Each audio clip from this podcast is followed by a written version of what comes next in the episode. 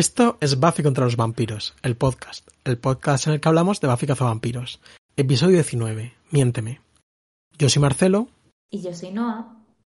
Y hoy hablamos de mentiras, vulnerabilidad y la película Johnny Guitar.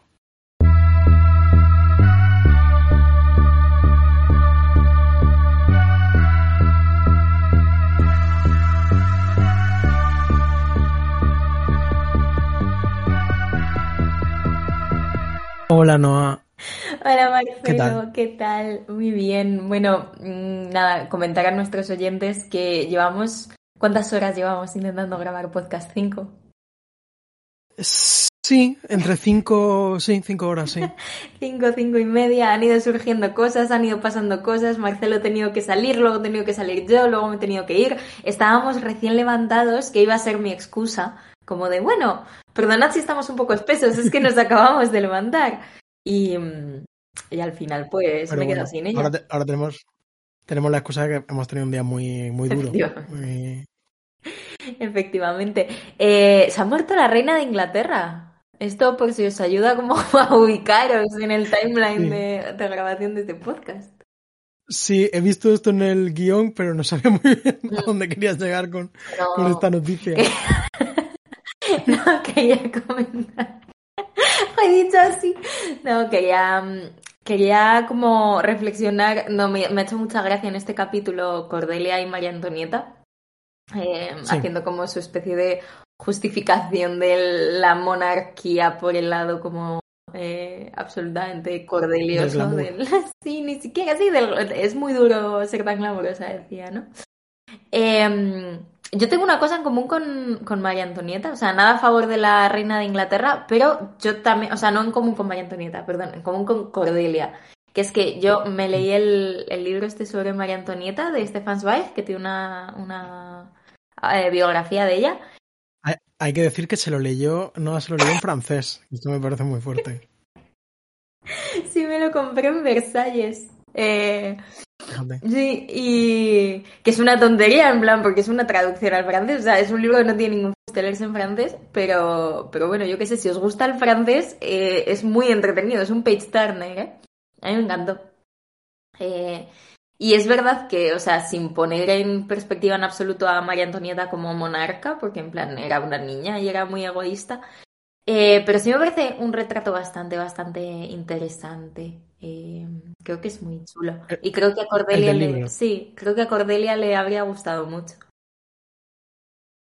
Puede ser. Nada, este era el, no, sé. En mi cabeza estaba mejor pensado, pero ya os digo que han pasado No, no, está bien que la gente se acuerde que se ha muerto dentro de una semana y unos días. Era para dar coordenadas, ¿sabes? Como... Sí, sí, que, que, me, que no, no, te estaba troleando, me parece bien de verdad. Te doy otra explicación.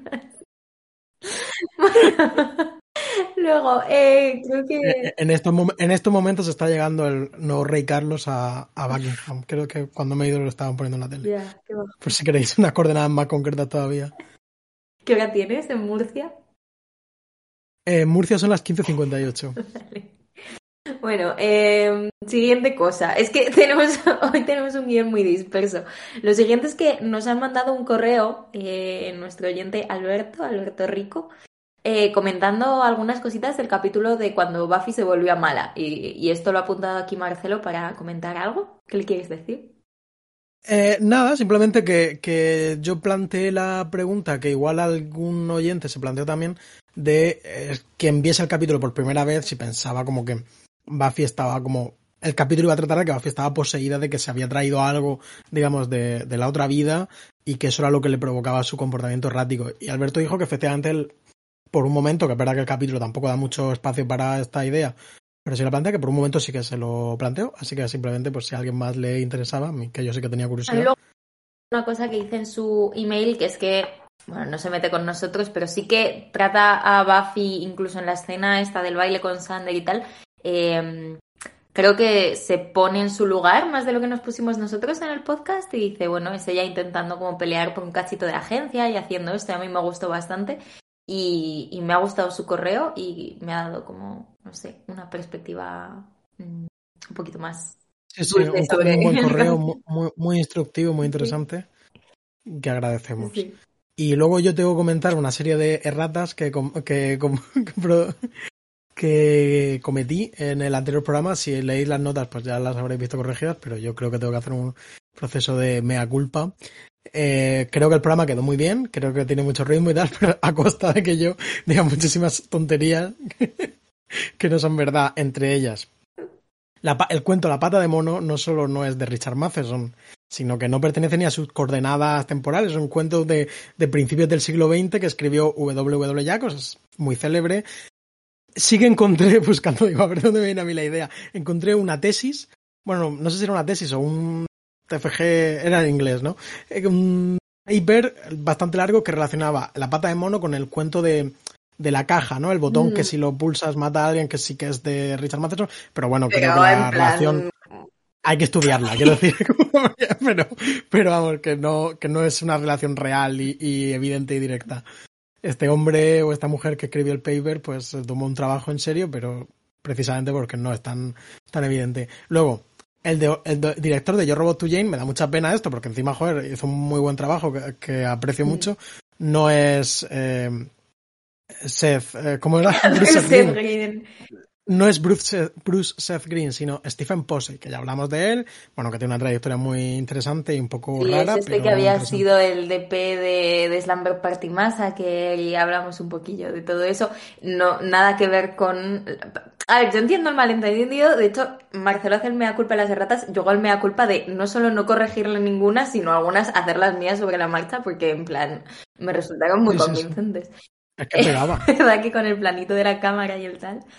Eh, luego realmente eso, Bruce, Seth Green, eh, pues le conocemos de haber dirigido La Manada, em, La Mantis, ¿no? Em, estas cosillas así como más, eh, un poquito más quiche y un poquito más de género, que yo creo que también quizás donde estuvo el malentendido, que creo que ese capítulo igual era el más Pertenece como a ese tipo de capítulos como un poco más Está en el mismo registro, pero a la vez está más cumplido y es más ambicioso. Entonces, mm, o, no sé, o menos extrañado. Creo que nos gustó más que los demás y ya está. Entonces, simplemente no, no se lo atribuimos. Así que, bueno, un aplauso para Bruce Green.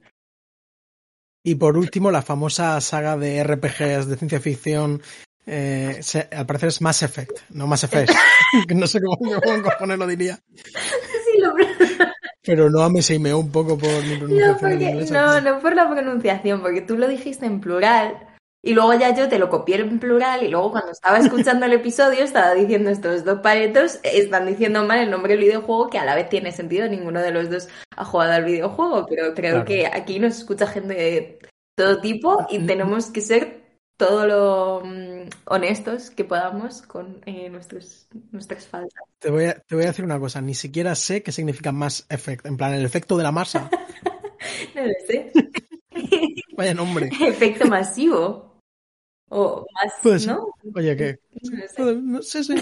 bueno, ¿lo buscamos? No, vamos a dejarla incógnita. No, no es el momento. Em, pues nada, entonces, este capítulo se llama Miénteme eh, no sé por qué estoy leyendo tu parte, se emitió el 3 de noviembre. Sí, muy bien dicho. El 3 de noviembre de, 1997, que tengo un, dato, lo he mirado, porque hacía tiempo que no hablamos de cumpleaños, nada de esto. Eh, y he mirado un, un, una efeméride célebre de ese día, que fue que salió el segundo disco de las Espadas. Hostia, vale. Space World salió. Espero no Esto no pienso corregirlo, si me equivoco. Pero lo he mirado en la Wikipedia hace unas horas. Pues un, saludo también desde aquí a las Spice Girls. Eh, y bueno, está escrito y dirigido por Josh Whedon. Esto es verdad. Mm. y bueno, que al que pues conocemos perfectamente porque es el creador de la serie y se nota igual no se nota como hoy se siente el wedonismo, pero yo creo que en el contexto de la serie tú ah, habías apuntado que, se, que te recuerda un poco al final de la primera temporada, por ejemplo, y yo creo que es muy claramente esta idea como de una persona como con mucha confianza en hacia dónde quiere llevar una serie, en ese sentido. Justo, y otra vez, eh, creo que hay dos tipos de Josh Whedon, se nos están diferenciando. Por un lado está el Josh Whedon, rey del gag, voy como a saturarte a, chistes y referencias populares. Y por otro lado está el Josh Whedon tranquilito, que lo que va es a em, dejar un poquito de lado la trama o ciertas como estructuras mm, demasiado enfáticas a lo mejor de, de acción y centrarse en dejar respirar a sus personajes y dejar que se conviertan en lo que son y que te enseñen lo que son. Eh, que es un Josh Whedon que a mí me gusta mucho y que creo que es el que aparece en este capítulo y que aparecía en el, en el final de la primera temporada, que los dos comentábamos, joder, mm, qué escenas tan largas, eh, qué drama tan bien dirigido, qué bonitos, como que momentos tan de verdad. Y creo que varias escenas en este episodio que, pues eso, nos, nos recuerdan mucho, mucho eso. A mí me gustó mogollón el capítulo, tengo que decir. Al principio me estaba interesando menos, o sea, como que el ritmo no era quizá el que yo esperaba, además no recordaba absolutamente nada. Y, y, hacia la mitad me había conquistado y hacia el final pues me emocionó mucho, me pareció muy bonito. Sí, eh, yo creo que es un capítulo, aparte de como especialmente bien dirigido, quiero decir, como muy fino, visualmente muy bonito de ver. Creo que es de los más. He tomado un montón de, frames que simplemente son porque me gustaba el plano, me gustaba la textura de, de, de, la imagen y cosas así. Sí que es un capítulo como muy emocionante, es un capítulo de conflictos muy intensos donde Buffy eh, digamos, Sarah Michelle que la roda todo eh, por su conflicto y aunque creo, yo ya dije que a mí me gusta muchísimo este capítulo y me sigue gustando muchísimo, creo que viéndolo ahora a mí se me hace un poco más, como que igual le veo alguna costura más que se me había olvidado a la historia y al porqué de estos conflictos.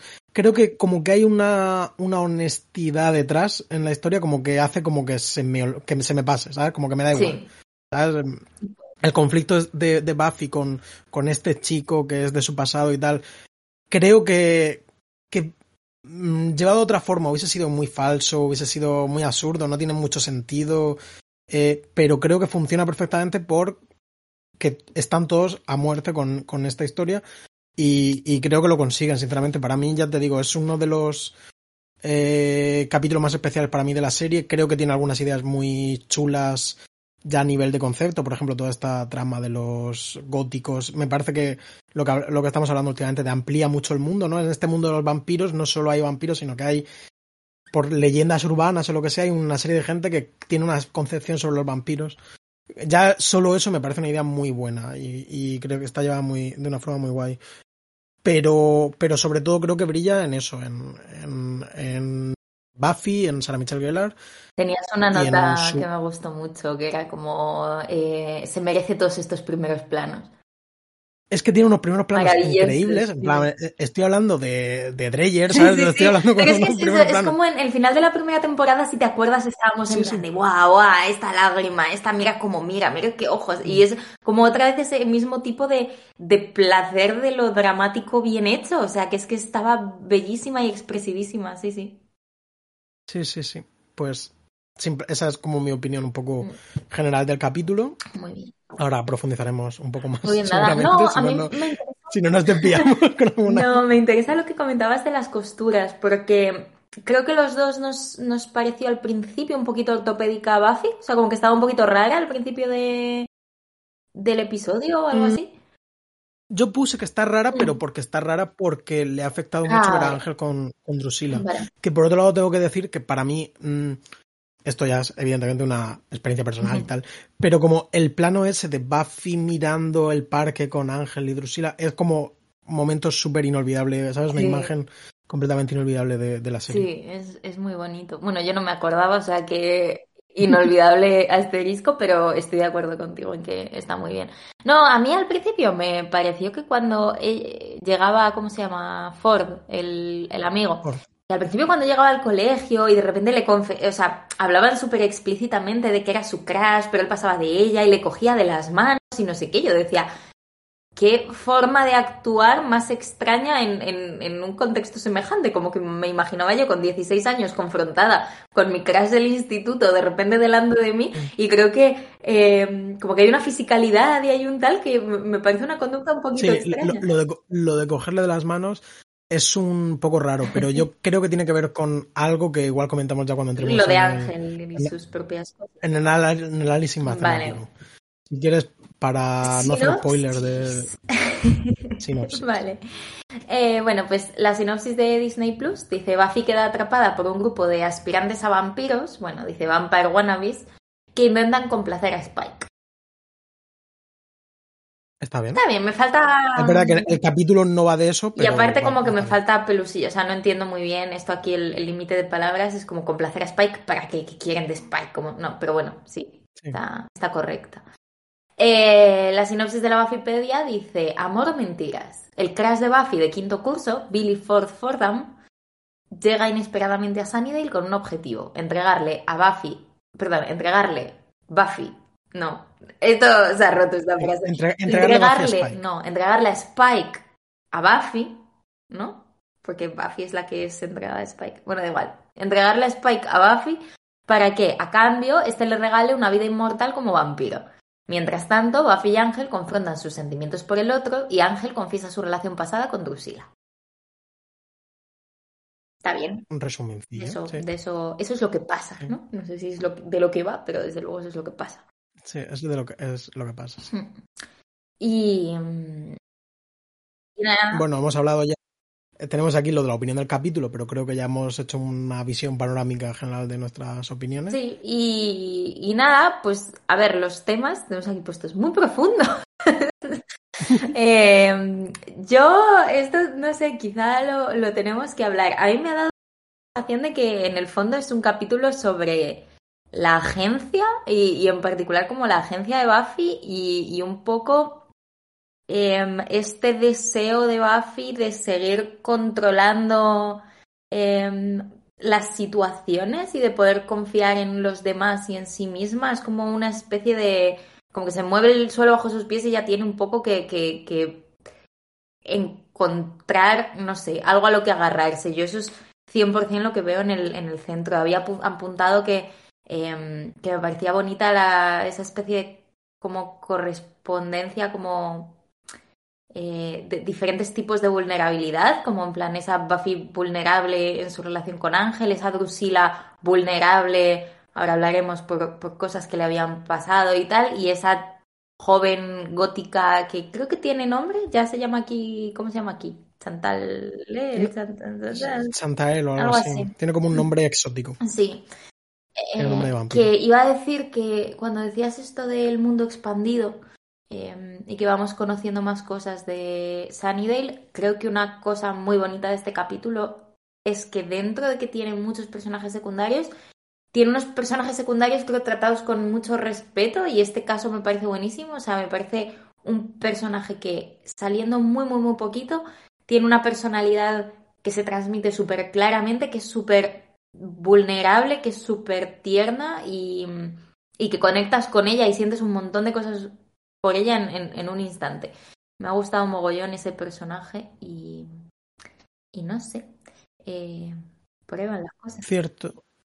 Mm, Para mí tiene mucho que ver, creo, el capítulo con, digamos, con los desengaños muy relacionados con la madurez y con esta idea como de Buffy entendiendo que el mundo igual no es exacta. Bueno, esto es como no es, es muy manifiesto en el capítulo. Mm. Con esto de eh, Buffy tiene, tiene que enfrentarse a que Ángel, pues su novio con el que tal, pasado. su novio es un vampiro que tiene un pasado muy, Muy largo, jodido, además.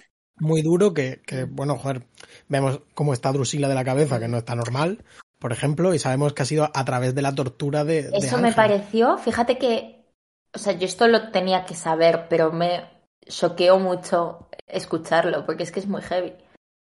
Sí, claro, es, es que es, muy fuerte. Entonces, Buffy se enfrenta a esto, también se enfrenta a que, pues bueno, pues este amigo de la infancia pues tiene, sen- tiene unas intenciones perversas. Eh, también se enfrenta a la idea de que, bueno, que este malvado, pues ella tampoco tiene por qué odiarle igual, Mm. en plan, aunque sea claramente una persona como mala, que hace cosas malas. Por otro lado, también creo que, eh, digamos que esto tiene como un eco en estos góticos que tienen una idea completamente absurda y, y feliz de, de lo que es el vampirismo y de lo que, que son, pues, son completamente destruidos, ¿sabes? Su- todas sus ilusiones, su forma de vida, incluso. Sí, creo que es el objetivos. primer capítulo de Buffy que realmente pone en conflicto diferentes subjetividades, mm, todas a la vez, y, y como que el capítulo se crea a partir de ahí. Eh, me llamó mucho la atención esta, esta conversación con la chica gótica que otra vez no me acuerdo cómo se llamaba. Em, que es que me acuerdo cómo se. Bueno, eso es spoiler, da igual. Eh, pero que em, cuando ella le dice lo de, bueno, pero no puedes simplemente aceptar que hay puntos de vista diferentes al tuyo. Y de alguna manera, eso es este capítulo. O sea, en este capítulo vemos una mirada de puntos de vista desde los personajes más importantes y que están en el centro hasta los personajes más periféricos que ahora lo vamos a hablar, pero la señorita Calendar que sale cuatro segundos, pero es todo el rato reiteraciones de como el mismo tipo de conflicto cuando dos personas simplemente tienen formas diferentes de conceptualizar lo mismo o formas diferentes de llegar al mismo lugar o de actuar enfrentados con la misma emoción. O sea, me parece una manera muy bonita de simplemente enseñar que hay muchos tipos diferentes de subjetividad. En este caso, algunas subjetividades simplemente pues caen en pues te llevan al error y creo que, varias en varios momentos lo hacen y es el caso de estos vampiros, pues bueno, o sea, estos góticos, en, en, lo que a los vampiros respecta no tiene ningún sentido, pero lo que ellos cuentan y los argumentos que ellos dan y la forma que tiene, me parece preciosa la forma que tiene esa chica de ver a los vampiros y de interpretar a los vampiros como estas criaturas que simplemente están solas, que tal y que cual, porque aunque el capítulo en cierto modo le lleva a la contraria, a la vez nos están enseñando a Spike y Drusilla mirando un pajarito y siendo mm, también muy vulnerables, ¿no? Entonces tampoco es mentira. Es, a mí me parece muy complejo en ese sentido, me parece que está hilado muy fino y es muy bonito. Lo que te quería decir antes es que creo que en este momento en el que Buffy se le confrontan con verdades, digamos, de la vida adulta, eh, ella tiene esa reacción tan emocional y tan rápida hasta hacia esta persona que representa de alguna forma su mundo infantil, el, pasado y esta, este, pues este mundo de mentiras, por, así decirlo. Eh, y por eso también es tan duro para ella eh, descubrir lo que está pasando de verdad. Mm. Y creo que en ese sentido es un capítulo que, mm, que muestra una Buffy adolescente de una forma nada superficial. Normalmente vemos a Buffy adolescente, tampoco digo que esté mal. Nada eso, Exactamente, quiero salir de fiesta y quiero dar mi primer beso y, y, cosas así, pero creo que de esta en este capítulo trata de alguna forma la maduración de Buffy de una forma más profunda de lo que estamos acostumbrados. Sí, y de hecho, primero la vemos, porque creo que en la, la confrontación esa que además está filmada preciosa, yo supongo que estará entre las cosas que hiciste captura de pantalla, pues yo también la, la hice cuando están luego eh, Ford y Buffy teniendo esa conversación como medio en sombras, em, en el que básicamente él le cuenta lo de que tiene cáncer, no sé qué, ta, ta, ta, y esa es la razón por la que ha hecho esto y Buffy lo siente muchísimo por él y a la vez no lo justifica y le hace un speech como absolutamente maduro sobre hacerse cargo del destino de uno mismo, aunque ese destino sea una mierda, ¿no? Cuando le dices que no tengo elección, y dice, sí que tienes elección, lo que no tienes es ninguna buena, pero sí que tienes elección, que eso me parece, jolín, o sea, es, es, un tipo de conclusión al alcance de muy pocos y, y de muy pocos de la edad de Buffy, ¿no? Eh, como que cuando las circunstancias lo requieren, ella es ya de facto esa persona eh, madura y capaz de generar respuestas. Pero como todo el mundo, luego ella también tiene que replegarse sobre sí misma y que ser un poco vulnerable. Y entonces se nos repite, ¿no? A, la inversa, un poco esa, esa situación con Giles al final, en esa conversación que yo creo que es la de las más bonitas que han tenido hasta el momento, porque es la más significativa y en la que Buffy de verdad necesita a Giles y Giles de verdad conecta con Buffy y tiene algo que aportarle, ¿no? Que, es cuando... Y, y, creo que es significativo que Giles esté con ella en ese momento porque normalmente cuando la vemos en el cementerio patrullar está sola, eh, pero como que de alguna forma Giles la está acompañando al funeral eh, relativo de, de, este viejo amigo en este momento tan duro en el que además luego ella lo tiene que matar incluso, que es como un giro ya casi del final de Carrie también, como del el sueño del final de Carrie, o una cosa así como ya es la, la turbovuelta de tuerca. Pero creo que está muy bien y bueno, por supuesto al final es muy emocionante. Es súper súper bonito y muy emocionante. Sí. Sí, eh, y nada, y un poco la otra cosa que habíamos apuntado es que de alguna manera cada mentira de los personajes cuenta una verdad sobre ellos, ¿no? Como que Obviamente la mentira es el tema central del capítulo y está en el título del capítulo, pero se juega mucho con él. Eh, y, es, y es incluso eso, es muy diverso, ¿no? Un poco lo que decías tú de el fin de la infancia, que al final son muchas mentiras blancas, ¿no? Pues aquí tenemos mentiras blancas y luego tenemos mentiras mmm, más oscuras y luego tenemos ocultaciones tal, pero todo tiene una razón de ser y todo responde a algo y eso es muy chulo. No es el típico conflicto, no sé, de como melodrama falso, de tengo que seguir, entonces me engano a decir una cosa que no es cierta, que eso ya lo hemos visto en algún capítulo de los pasados. sino que, que, todo tiene una razón de ser. Y entonces habíamos hecho como una especie de lista comprensiva de como todo lo que todas las mentiras. Sí, el capítulo en general que está estructurado en torno mm. a, mentiras, lo vais a ver, además no ha hecho un trabajo recopilatorio eh, realmente asombroso eh, y que nos va a permitir como también comentar muy por encima todo el capítulo eh, a través de, mm. esto. ¿Quieres empezar? Sí, pues por un lado, bueno, si se me olvida alguna o tal, mm, bienvenidos a... las más importantes. pues por un lado, Ángel miente a Buffy. o le oculta la verdad. Primero, le oculta su gran verdad, que es que tuvo una relación pasada con Drusilla, la que básicamente la acosó y torturó cuando era humana y la convirtió en vampira. Y también le miente explícitamente, ¿no? Diciéndole, no, ayer no estuve en ningún sitio, tal. Mm. Y... También es verdad que al principio del capítulo mm, Buffy es completamente ajena a la realidad de Drusilla. En plan, no sabe que, no sabe que existe Drusilla. Sabe que existe Spike, pero... Sí. Pero sí, claro, Ángel miente a, Buffy diciéndole, diciéndole que no, que anoche no hizo nada. En plan, Buffy sabe perfectamente lo que ha ocurrido. Sí. Y Buffy, por otro lado, de alguna manera podríamos decir que miente dejándole pasar la mentira y diciendo, bueno, vale, Efectivamente. Em, y, y, nada, pues un poco lo que hemos dicho, es bastante fuerte, ¿no? Lo que aprendes de Ángel, que claramente está arrepentido, avergonzado y se siente culpable, con lo cual no, no es una revelación que te haga pensar diferente de él, pero que sí que le da una profundidad bastante importante. ¿Eh? Sí, eh, Willow y Sander mienten a Buffy, entiendo que te refieres a cuando van con Ángel. Sí, o sea, como que Willow le oculta y Sander le oculta porque se entera más adelante que están investigando a Ford junto con Ángel porque sospechan un poco, porque la quieren proteger. Que allí realmente ellos lo están haciendo porque Buffy les importa y quieren protegerla y no quieren rayarle la cabeza con cosas que probablemente no sean nada, quizá no sean nada. Pero es algo que a Buffy le hace sentirse muy dolida porque siente que todo el mm. universo está conspirando contra ella, porque todo el mundo le miente y nadie le dice la verdad y se siente un poco desprovista de agencia, ¿no? En esos.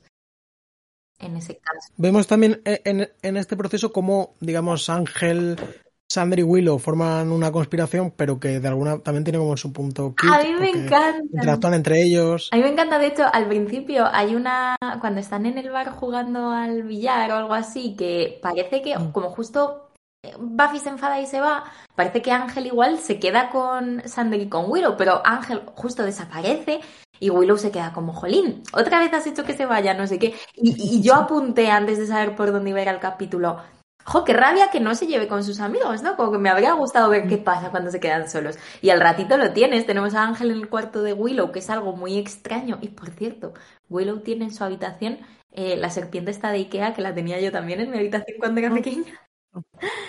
eh, y me gusta mucho porque no les hemos visto interactuar. Es un poco como el test de Bechdel, ¿no? Tener una conversación en la que no esté Buffy. Mm, mm. no lo habíamos visto. Entonces es muy chulo. Y incluso cuando Sander se acerca a Ángel y es como, bueno, esta vez el muerto tiene razón. A mí me da, me da gustito, me gustó mucho. Sí, la verdad que sí, es agradable ver como, bueno, lo veíamos ya en el capítulo anterior, como Buffy puede dejar de salir en alguna escena y la serie tiene ya un andamiaje eh, suficiente para, para, funcionar. A mí me gusta mucho de la, digamos, las ganas que tiene Willow de tratar con Ángel y la ilusión que le hace ser la, la chica que le ayuda con el ordenador. Con, que es una sensación con la que yo me identifico porque yo desde muy pequeño pues aprendí a bajar cosas, entonces siempre he sido de, utilidad para mucha gente desde mi tierna infancia hasta nuestros días bajando capítulos de series o bajando películas y, me, y es verdad que es una cosa que me da mucha alegría poder ayudar con... Ser la net, la net girl, ¿no? Que dice. Exactamente, net girl, sí. Eh, muy, muy tiernos. Sí. Em, Luego, bueno, la señorita Calendar miente a Giles para sorprenderle no le, o no le dice que van a ir a los Monster Tracks. Eh, y entonces Giles se raya muchísimo, pero luego también miente a la señorita Calendar muy malamente porque no se lo cree nadie, pero como fingiendo que le encantan los Monster Tracks y que le da mucha pena haberse tenido que ir del espectáculo, ¿no? Eso me parece muy bonito porque me parece muy revelador también de, del puntito de su relación en el que están, que va creciendo como 10 segundos cada capítulo, pero funciona muy bien. Es muy creíble. Sí, la verdad que sí, son tiernos, me, gustan.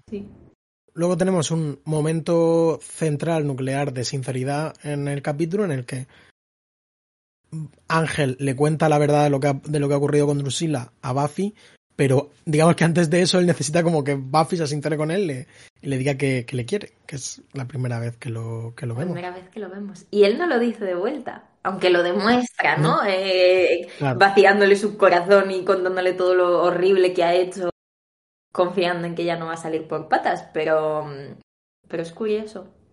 Y me gusta mucho que ese sea el delivery, que no sea como una escena eh, súper mm, cursi de, oh, te quiero y a ti también te quiero, sino que sea tan matter of fact, en plan, es como, me estás preguntando si te quiero, pues sí, pero no sé si confío en ti.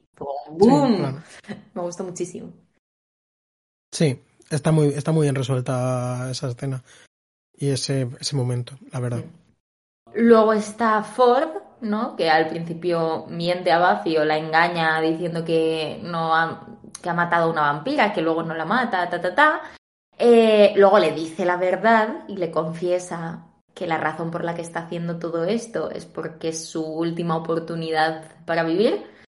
Em, pero me parece interesante, o sea, esa la tenía apuntada porque me gusta la manera en la que Buffy de alguna forma insinúa y le hace ver que se está engañando a sí mismo. Em, que se está mintiendo a sí mismo, prometiéndose un futuro que realmente no va a ser un futuro, incluso quitándose, por un lado, quitándose culpa por lo que va a hacer, y por otro lado, al revés, me gusta mucho al final cuando Buffy interpreta que de alguna forma él estaba interpretando al villano, ¿no? Como, no sé, eh, me parece un personaje que podía ser cualquier cosa y han intentado que sea un poquito más más fino que eso. Esto es como, y ojo a la referencia que voy a soltarte aquí, eh, porque no te la ves venir, como en un documental que hizo de la vice del trap en España, aparecía uno eh, que iba como esencialmente como un punto de narcotráfico enseñaban como las pistolas que tenían y tal. Y dice, esto, esto es trap. Dice, y el que diga que en España no hay trap, o es un tonto o es un mentiroso. Pues entonces Buffy le dice a este, si te crees que, si te crees que convirtiéndote en vampiro sobrevives, o eres un tonto o eres un mentiroso. Pero la, una de las dos cosas.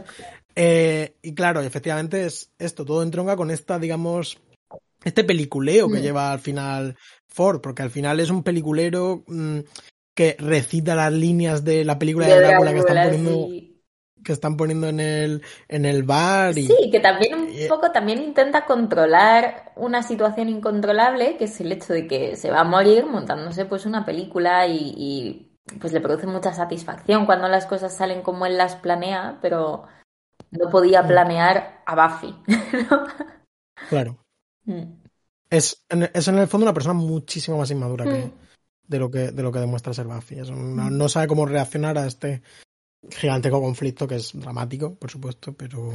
Hombre, es, el segundo mm, joven con un tumor cerebral que, vemos en, la serie, me parece curioso. Curioso, la verdad. Sí, a ver, también, yo qué sé, ponte tú en su lugar. ¿Quién no hace una Claro, claro. Bueno. Mm. Sí. Em, luego, eh, Spike me parece un caso muy curioso porque yo no tenía todas conmigo, o sea, me parece que habría sido muy sencillo que Spike simplemente se comiese a Ford, aunque le hubiese prometido mm, convertirle y lo que sea. Pero no, le dice la verdad y cumple con su palabra, con su palabra, incluso aunque todo ha salido mal, le convierte en vampiro y Buffy le tiene que matar. Eso me parece muy bien.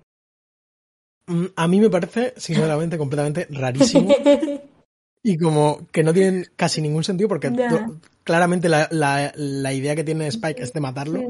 Lo que pasa es que yo creo que necesitaban como el momento final en, el que, en, el que, en el que, Buffy eh, eh, le clava la estaca al otro, pero es como que me parece completamente fuera de del tono general del capítulo de la pero a mí me parece que en este capítulo ya vamos o sea va esbozándose una cosa que yo no sé si la pensaría si no hubiese visto la serie entera, pero que ya me empieza a cantar, ¿no? Que es el hecho de que cuando Ángel era vampiro, era absolutamente vacío y retorcido y malo, o sea, era como muy, muy, muy, muy, muy sádico. Y Spike, siendo el vampiro hedonista, que no tiene demasiado respeto por la vida y que estaba a punto de comerse, o sea, obviamente, pues eso, mata para sobrevivir y se divierta y bla, bla, bla, bla, bla, bla. Pero tiene una sensibilidad que yo creo que no estaba al alcance de Ángel. O sea, le ves con Drusila y es sensible. Le ves ah. el, el momento, me parece precioso cuando Buffy va a matar a. O sea, amenaza con matar a Drusila para que la. Sí, la toma de rehén. Y y funciona inmediatamente, no se lo piensa y me parece que ahí se produce una comunicación muy interesante entre los dos, porque creo que Buffy también se está relacionando con un vampiro a un nivel al que todavía no se había relacionado con un vampiro, o sea, Buffy a los vampiros los mata, no los extorsiona, porque no se pueden extorsionar. Entonces creo que la diferencia de Spike eh, era importante. Entonces lo del Ford es cierto que, sin más, o sea, no, no me parece que sea como particularmente coherente o definitorio, pero sí que creo que es interesante el hecho de que Spike sea un vampiro con el que se pueden aplicar unos códigos relativamente humanos y con el que te relaciones en esos términos humanos. De hecho, incluso el hecho de que Spike quiera matar a Buffy, no sé qué, no sé cuántos, esta especie de slow que tienen ellos dos, las razones también son muy humanas. Es como quiero demostrar que yo puedo matar a la Slayer, es vanidad, no no sé, me parece que está muy, muy cargado todo eso. Sí, yo viendo este momento de la, de la extorsión, entre comillas, mm. eh, pensé, esto como lo radicalmente diferentes que son estos vampiros al máster. Mm. Que decir, esto jamás hubiese podido ocurrir con el máster. O a cualquiera de los que salen por ahí, sí, sí, sí. Sí, pero la mayoría de los que salen por ahí dicen una frase y mueren. quiero decir, tampoco los considero personajes del todo. Pero, pero con este sí, y veremos cómo esta humanidad, entre comillas, de Spike tiene un cierto desarrollo, por supuesto. Hmm. Em, mm, mm, mm, ¿Qué más? Bueno, que Buffy cumple con su palabra y mata a Ford, que es lo que le había dicho. Le había dicho, puedes hacer esto, pero entonces te voy a matar yo misma. Y, y así es, tristemente, que también me gusta mucho, que lo hace como con... Sin demasiada ceremonia, pero con un sentido del deber y sin, y sin querer hacerlo. Sí, eh, no se recrea, le da 15 milisegundos. y, no.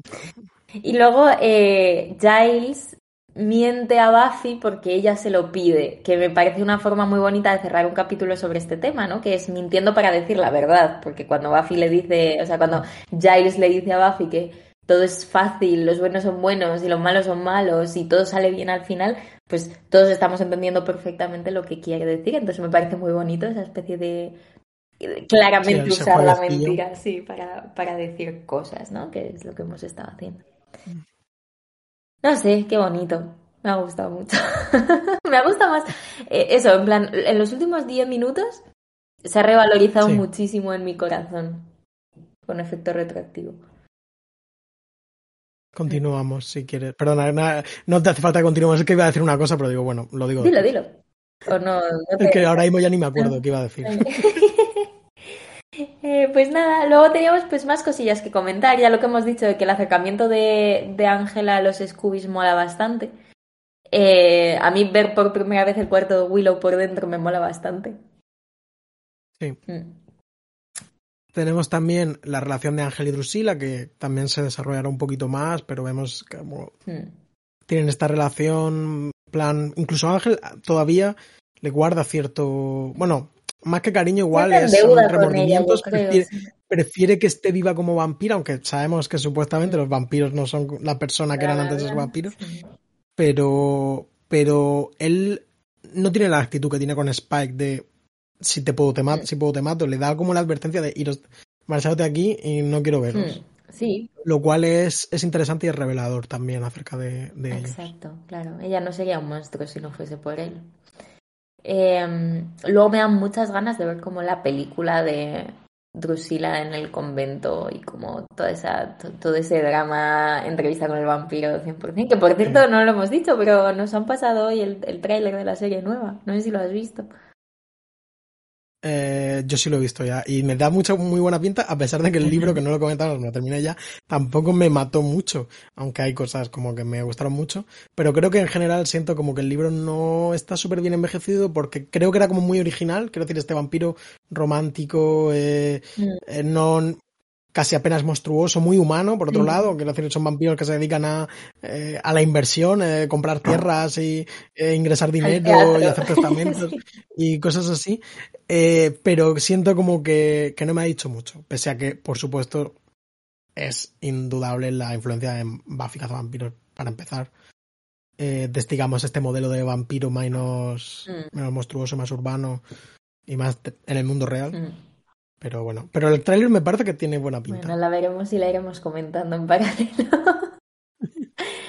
eh, luego, o sea, la relación de Drusilla y Spike, realmente tampoco hemos visto nada nuevo, pero me sigue pareciendo muy bonita, muy sólida. Me encanta lo del pajarito.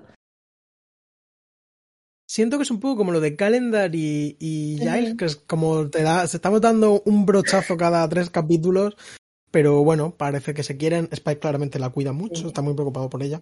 Sí, le importa. Y eso es guay también. Le importa mucho. Eh, luego tenías tú un dato que darnos acerca de la expresión eh, morir joven y dejar un bonito cadáver. ¿no? morir joven y, y, dejar un bonito cadáver. Sí, eh, investigué un poco eh, porque, ah, bueno, al parecer variaciones de esta frase llevan como desde finales del siglo XIX, siempre pues hablando de los jóvenes, el nuevo estilo de vida, en los años 20 tuvo también un, un recorrido, pero en la forma definitiva y la forma que más se popularizó es de la novela llamada Cualquier Puerta, no con Enidor, que tiene una peli que, que no he podido ver todavía, que dirigió Nicolas Ray con, con Humphrey Bogart. Este capítulo tiene esta cita a una película de Nicolas Ray y lo, el final es como Johnny Guitar, ¿no? No sé, no sé si lo habías pensado. No, no, no, no lo había pensado. Hay una célebre escena de, de Johnny Guitar en el que los dos protagonistas que habían vivido una historia de amor muchos años atrás, pues se dice como miénteme, dime que me has estado todos estos años eh, tiene un poco ese, ese punto, lo cual es que, en plan, que nos encanta, un... por cierto, Nicolás Rey. O sea. sí, es una de las mejores películas, no lo decimos nosotros, lo hizo también Top Film Twitter. Sí, bueno, lo hizo en Top Film Twitter porque lo metimos nosotros junto con muchas otras más personas. Pero sí, sí, es verdad, no la había pillado por ahí, pero... Eh, si os gustan como las escenas de amor intensas de Buffy Vampiros, os puede gustar. Sí, porque además es cierto que tienen en común esa especie de mejor mirarse intensamente mientras se tiene una conversación con las luces semiapagadas que cualquier como escena de magreo del mundo, ¿no? Son como súper intensas de esta forma, juegan mucho con el longing y, el pasado. Un éxtasis ultra contenido, en plan como... Sí. Bueno, sí. en Uf, fin, está muy bien esa película. Sí, Johnny Guitar, sí. de Nicolás Ray. Excelente. Eh, pues la de Humphrey Bogart no la he visto. Eh, vamos, he visto la otra, he visto ¿Cómo se llama la pues, de Hollywood? La de... Ay, ¿In a Lonely Place? Ah, sí. Sí, eh, pues no tiene muy buena pinta, ¿eh? no, con Enidor. Vaya. No, pero, pero la veré y si eso la comento. Venga.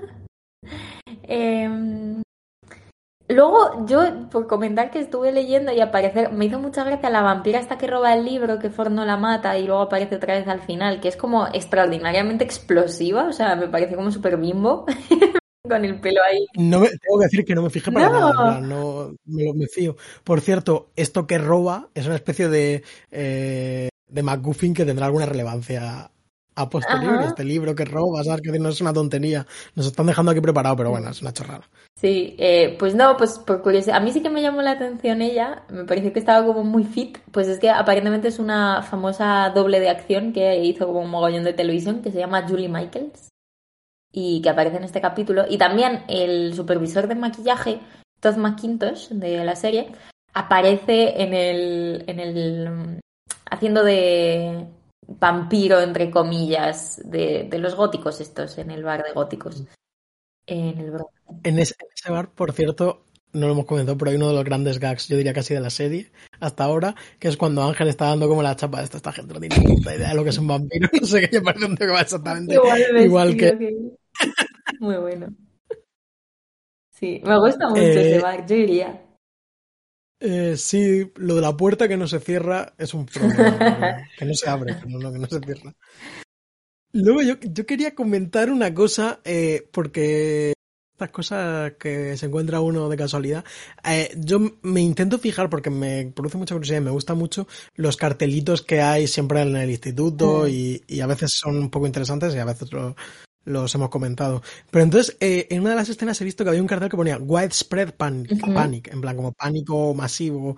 eh, y dije, ¿qué cojones será esto? En plan, será como un Widespread Panic, será- significará como algo de ser un póster contra las drogas o contra quizá el SIDA, yo- ¿sabes? En plan, no tenía ni idea de por dónde iba. Resulta que es un grupo de música. ¿Tú lo conocías? No, pero me sonaba. Estaba haciendo cábalas mentales.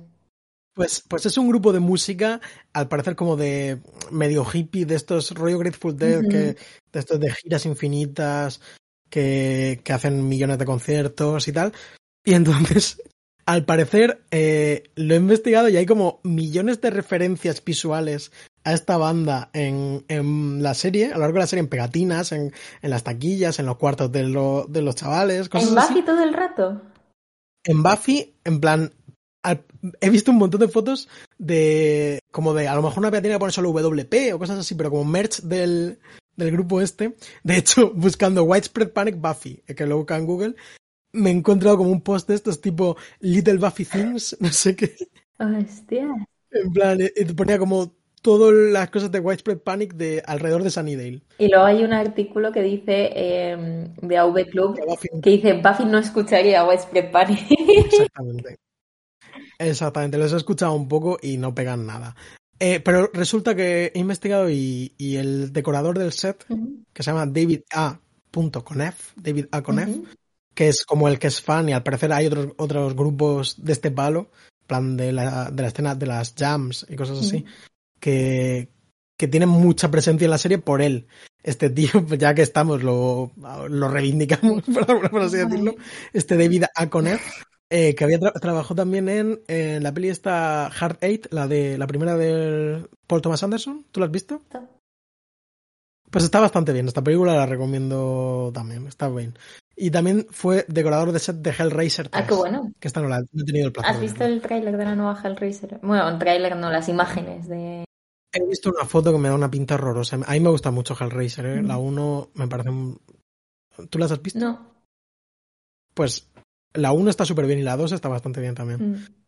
Eh, bueno, nada, pues simplemente este tío que, que es fan de la música Pues solo por eso. y pone, su- y pone sus pegatinas, pero joder, es que encima no te puedes imaginar el tiempo que estuve intentando como sacar el frame correcto de Widespread Panic porque me flipó y luego resulta que es un puto grupo de mierda y no, y no algo más interesante. Hombre, está bastante bien este fact.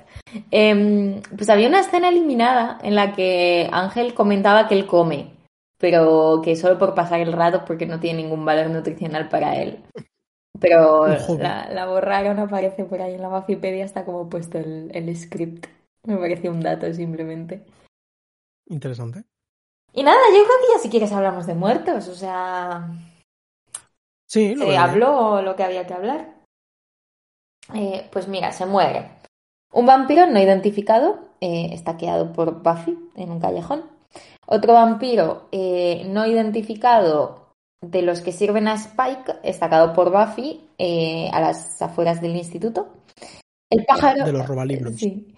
El, el pájaro de Drusila, dejado accidentalmente sin comida por Drusila. Eh, Billy Fordham, eh, sigado por Spike, entonces muere porque ha sido convertido en vampiro. Y luego Billy Fordham, el vampiro, que muere eh, estacado por Buffy en el cementerio. El caso es que yo recordaba que casi todos los chavales que estaban en el bar Morían. morían. En plan, como. Era mi recuerdo antes de ver el capítulo. Y estaba pensando, joder, en plan. Ya, habría sido que es, muy intenso en todos los Ya. sentidos, porque madre mía. Bueno, como eso ya, eso sí que era del final de la primera temporada, ¿no? Cuando entran en la habitación esta y están todos muertos. Queda mucho yuyo. Sí, sí. No, aquí se salvan por el poder negociador de la caza vampiro. Hay que saber de todo. Eh, Eh, pues el, el capítulo que viene tenemos eh, Los Años Oscuros, mm, sí. que volverá alguno de nuestros personajes secundarios favoritos. Comentábamos antes Marcelo y yo que hemos estado viendo los capítulos que faltan y es que es todo bueno, en plan ya de aquí mm, tremendo, tengo muchas ganas. Sí, yo siento que la segunda temporada ya ha echado el Mm. arrancado de- del todo y, y nos quedan capítulos muy chulos. Yo tengo muchas ganas de verlos de eh, What's My Line, Line. en plan, esto es como de la, la feria de que ya son el siguiente, el siguiente. Sí, vamos. son dos partes, ¿no? Es un capítulo en dos partes. Sí, exactamente, que trata, bueno, lo veremos. Pero tengo muchas ganas de verlos porque de eso no me acuerdo casi. Mm, Yo también. Pues si quieres, eh, bueno, te leo la frase, no sé si motivacional es la palabra exactamente, pero em, creo que podemos repetir las palabras que Giles le dice a Buffy al final del capítulo. Le dice, es terriblemente simple, los buenos son siempre leales y sinceros, los malos se distinguen fácilmente por sus cuernos puntiagudos o sus sombreros negros. Eh, siempre los vencemos y salvamos el mundo, nadie muere y todos vivimos felices y comemos perdices para siempre. Qué mentirosilla, ¿no? Qué mentirosilla. Lie to me, lie to me. Bueno. Hasta otra. Chao, Muchas gracias. Adiós.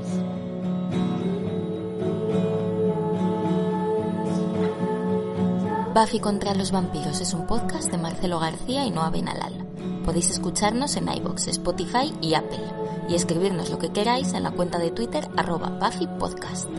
También hemos creado un blog en el que podéis consultar todas las notas de este episodio con imágenes, enlaces y material adicional y que podéis recibir por correo suscribiéndoos a buffypodcast.substack.com. Las imágenes y los logos son obra de Macarena Gil y nuestra sintonía macabra es una versión de Marcelo Criminal. Muchas gracias por escuchar y hasta la próxima.